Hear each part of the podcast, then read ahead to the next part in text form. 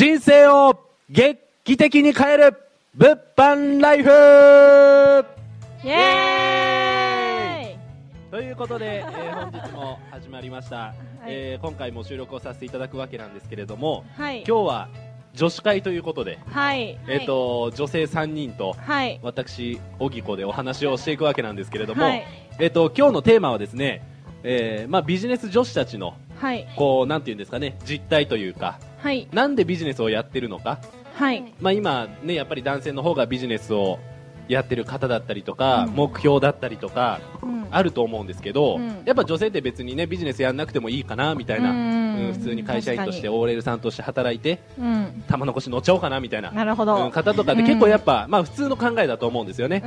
でもここにいる3名の方っていうのは、うん自分自身で今起業をされてビジネスをしてるわけなんで、はい。そこの心境だったりとか、うん。まあ、なんで始めたのかそして今何をやってるのかどういうことをしてるのかっていうところも深掘りをしてお話を聞きたいなと思います、うん。はい。はい。今日はですね、えー私荻野と綾子さん。綾子さんですね。綾子さんと、えーゆりちゃん。ゆりです。はいゆりちゃんお願いします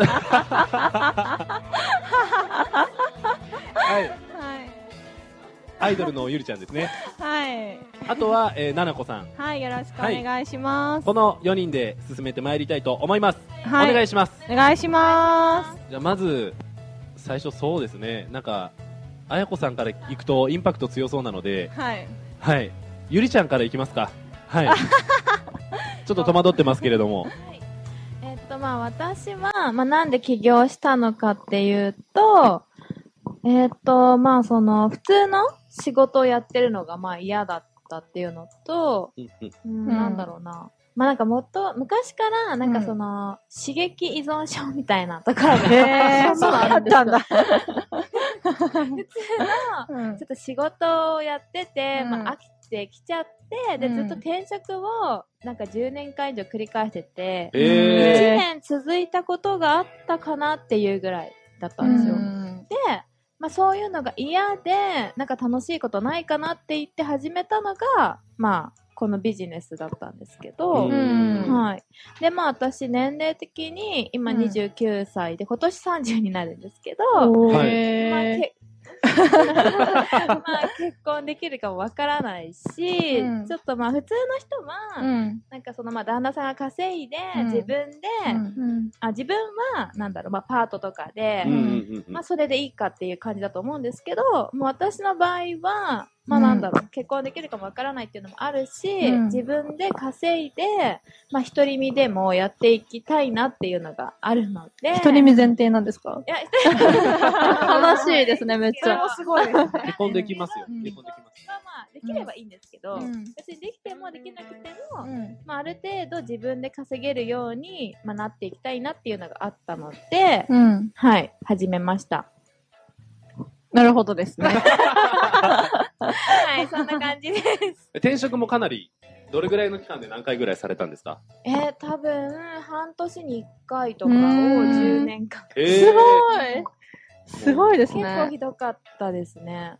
うんすごいですね逆うんにそれだけだってねまた転職活動転職活動みたいなことをえー辛い10回も繰り返してた何回履歴書変えたんですか、本当に。え多分もう数えきれないぐらいです。やばえーすごいですねその。たんびにコンビニに買いに行ったりとか、ー辛い。そんな感じでした。思われてますよ、店員さんに。あの人また履歴書買いに来たら。それまでじゃないと思いますけど。そうだったんですね。はいというわけで、うん今、まあ、ビジネスをやられていて、はい。こう、まあ、自由にね、生活をされているっていうところだと思うんですけど、はい。うん。何かこう、良かったところとかありますか？良かったところは、うん。まあやっぱり、その今までは、あの、パートとかで働いてて、うん。同年代の仲のいい人とかできなかった。出会うこともなくて。うん。なんですけど、ここに来て、まあみんな20代の方とか、うん。女の子も最近多いですし、うん。はいまあそういうのもあるのと、まああとは、まあ土日休みとか平日休みとか関係なく、うんまあ自由に遊びに行ける。うん。うんうんうん確かにと。か、まあ、あと環境ですかね。なんかまあ、実家暮らしだったんだけど、まあ今ここに住ませてもらって、うんまあある程度自立できるようになってきたのかな、みたいな感じです。素晴らしいと思います。はい。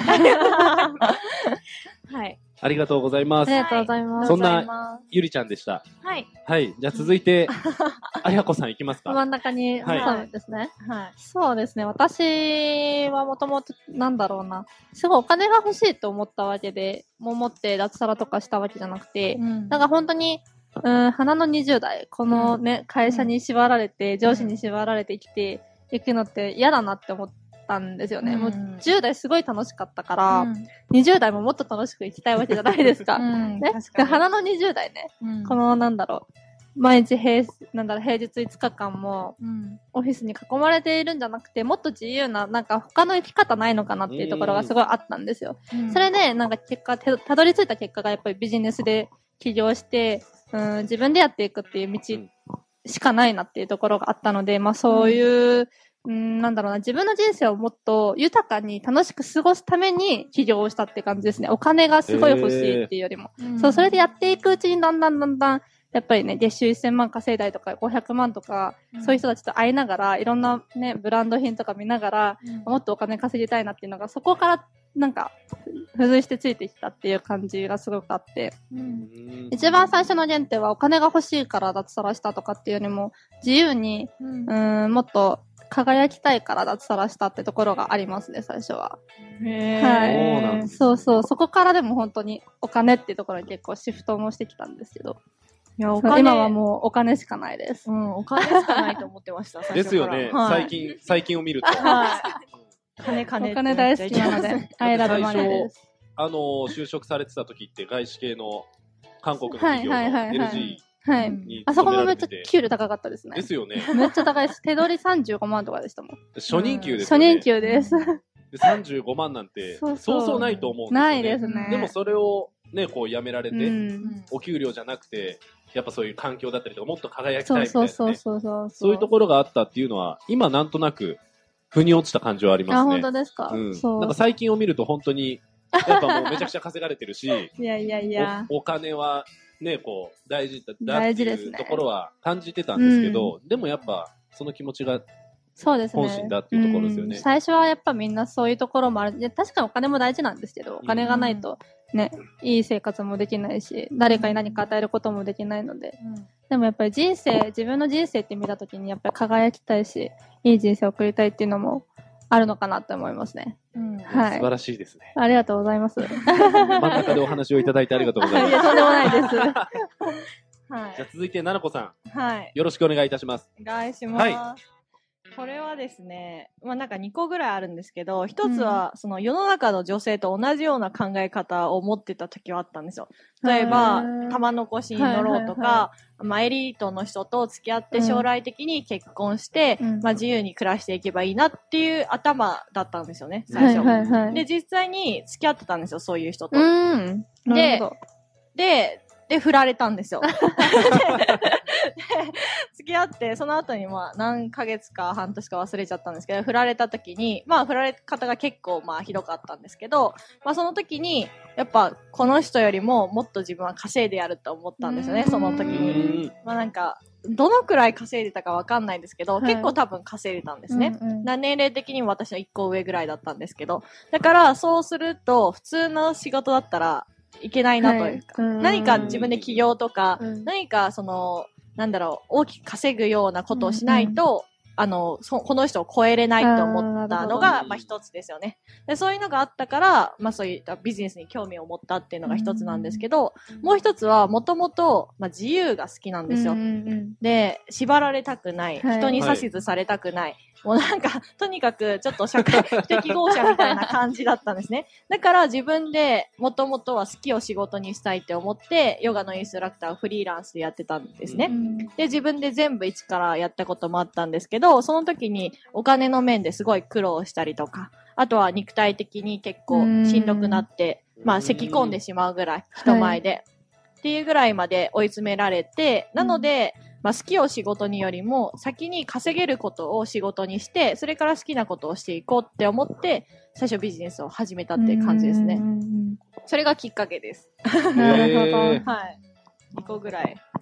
なんかやっぱ、自由とかってワードは大事なんですかね？そうですね。どちらかというとあれですよね。もう本当、社会不適合者じゃないですけど、はいなんか縛られたくないとか、うん自分の意見をもっと主張したいとか、そうそういうのが多いんじゃないかなってめっちゃ思いますね。そうですねうなんか、それが多いような気がします。例えば、まあその自由に旅行に行ったりとか、うんうんうんだから自由になんかランチに行ったりとか、はいそういう方になんか女性って好き、好きというか、うんなんかやりたいことの一つに入るのかなと思いますね。うん。はいそこはなんか今、あれですよね。話聞いてて、まあはい客観的に聞いてて、はいはい。うんそこの、まあライフスタイルを重要視、重要視するじゃないけど、そうですね。なんか自分のやりたいこととうんか、うん。その男性に頼らず生きていくとか、うんなんかそういう自由っていうところが、かなり響いてきた感じはあるんですよね。うんキーポイントかもしれないですね、自由っていうのが。んうんうんうんだから多分この、あのラジオを聞いてくださってる方も、うん。まあ少なからず自由になりたいとか、特に女性の方は、うん。はい。そういう思いがあったりもすると思うんですけど、うん。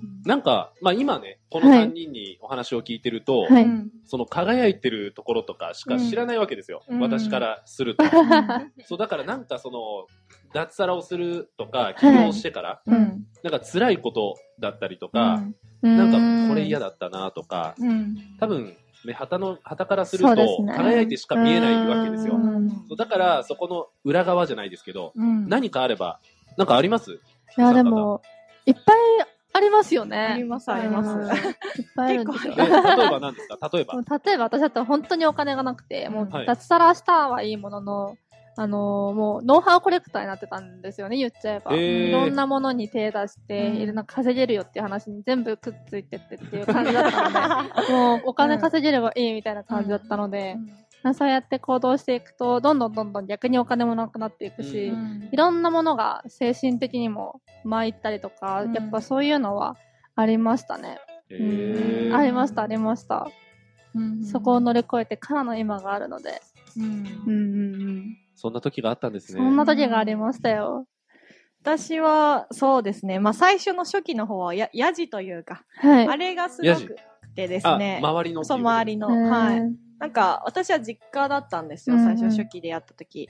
で、まあすごい、まあ話さなかったんですけど、ビジネス始めた時。だけどもうわかるじゃないですか、急にパソコン買って、急になんかネタ返してうんもらえるとかやってたらなんかおかしいことそうですよ。奈々子さんパソコン苦手でしたもんね、最初。持ってなかったですよ、まず。そう。えそこからですよ。持ってないけど、なんか、いやるって決めて、うんまあいろいろ行動してってなの。なので、なんか結構やばかったんですよ。だから、周りからというか、すごい親からとか、うんうんうん。まあ友達からとか、まあいろんなところからのやじというか、まああとはもう当時働いていたところで、はい。急に1ヶ月辞めるって決めて、あー。だからなんでオープニングスタッフなのでオープニングの前に辞めるわけみたいな。結構やばいことやったんですよ。ね。だけど、もうやめようと思って決意をして、そこでありえなくないみたいな、もううん。思うじゃないですか、周りからは。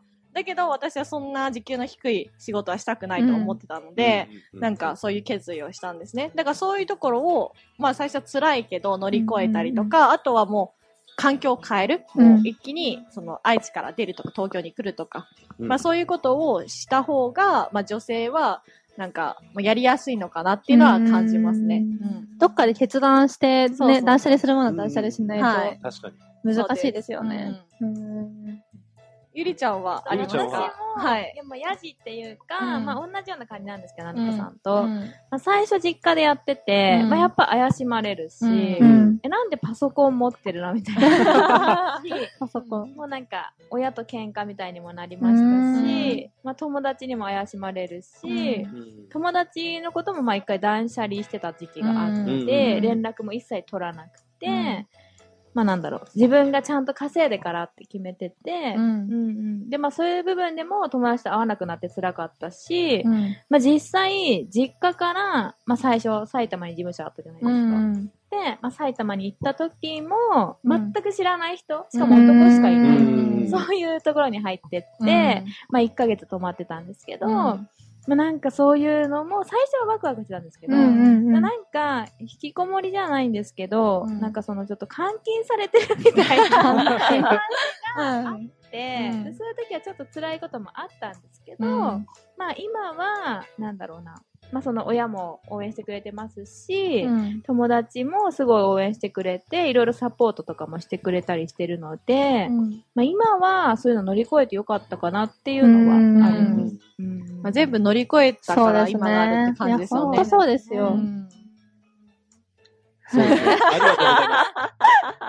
もう3名の方の、あれですね、輝いてるところと、はい。まあ、あの、辛かったところ、うん。お聞かせをいただいたんですけれども、うん。まあ、今回、え3人にお話を聞いていったんですが、うん。まあ、これから、えーこの参加という、はい。のようにというか、まあ、うん女性としてね、ビジネスマンとしてうん活躍をしていきたいとか、うん。自由なライフスタイルを手に入れたいという方は、うん。えー私たちの LINE アットですね、うん。えーこちらの YouTube の、はい。えーうん。概要欄のところに貼っておりますので、はい。まあもしもご興味あるよという方は、お気軽にご連絡をいただけたらいいかなと思います。そうですね。はい。ということで、はい。本日はありがとうございました。ありがとうありがとうございます。